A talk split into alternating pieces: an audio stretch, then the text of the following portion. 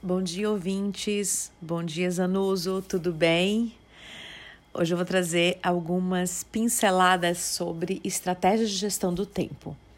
Algo bem importante quando a gente começa a pensar sobre planejamento e gestão do tempo é a organização das tarefas e da agenda. O que, que, muitas vezes acontece? As pessoas elas simplesmente listam as coisas que elas têm que fazer e fazem aquele checklist, né? Aqueles tracinhos nas coisas que foram feitas ou que não foram feitas.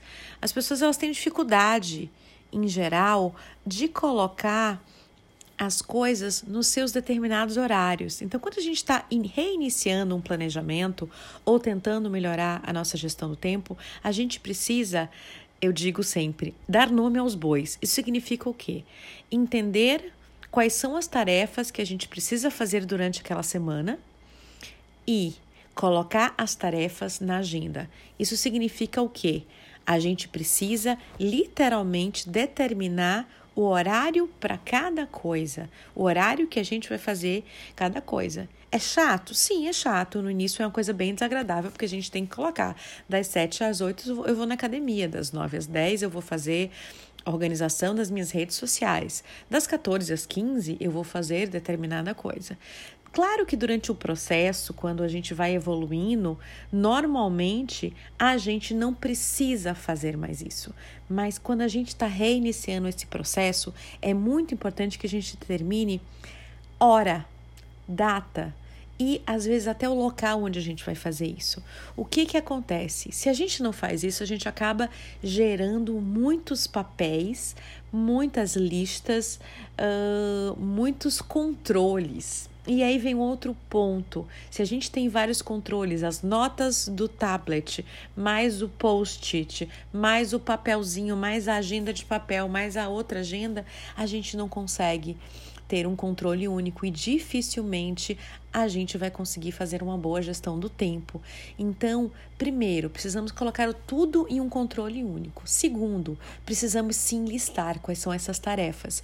Precisamos ter, uma vez por semana, domingo, segunda, início da semana, um determinado horário onde todas as semanas, neste mesmo horário, a gente vai parar para refletir qual vai ser o encaixe semanal. Pode ser que na semana seguinte esse encaixe semanal ele seja diferente. Pode ser que ele seja igual. Por quê? Porque a gestão do tempo é algo mutável. Toda vez que a gente vai fazendo, a gente tem a possibilidade de ir melhorando, desenvolvendo. E aí, no momento que a gente começa a perceber que as coisas vão dando certo, que a gente está se tornando mais produtivo, aí é o momento de chegar em outra etapa. Então, a etapa inicial a gente pega o grande, o processo grande e vai colocando ele em pequenos pedacinhos. O segundo processo é a gente olhar a questão de análise de prioridades, ou seja, existem várias ferramentas de gestão do tempo para trabalhar com prioridades. Então, primeiro a gente tem que encaixar o que, que a gente consegue fazer em tal dia, em tal hora.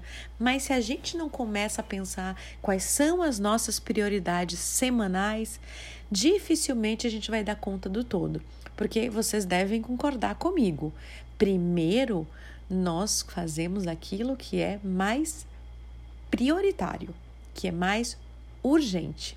E aí vem duas palavrinhas que são extremamente perigosas, que é urgente e importante. É óbvio que tudo que a gente faz é importante. Agora, a gente precisa saber exatamente o que é, urgente. O que, que se eu não deixar de fazer isso hoje, eu impeço um próximo passo de alguma coisa importante na minha vida, no meu trabalho ou no meu negócio. Então, análise de prioridade junto com a reorganização da agenda é essencial para que a gente possa virar o jogo e fazer uma boa gestão do tempo.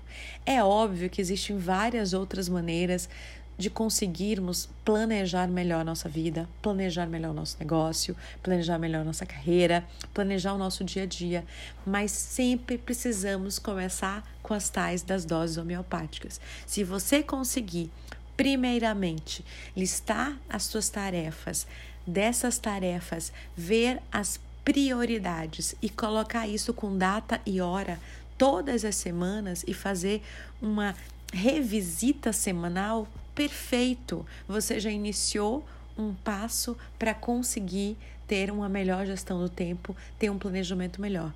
E qual que é o reforço positivo que você tem? No momento que isso começa a funcionar. Começa a funcionar, começa a funcionar e a gente simplesmente não quer mais deixar de fazer. Enfim, agradeço a presença de vocês agora pela manhã. Muito obrigada, Zanuso. Meu nome é Cristina Dantas, eu sou consultora na área de desenvolvimento humano focada em carreira. Se vocês quiserem me seguir, o meu Instagram é cristina.dantas.oficial, o YouTube com o mesmo nome e o LinkedIn Cristina Dantas. Aguardo vocês lá. Muito obrigada e um ótimo dia a todos.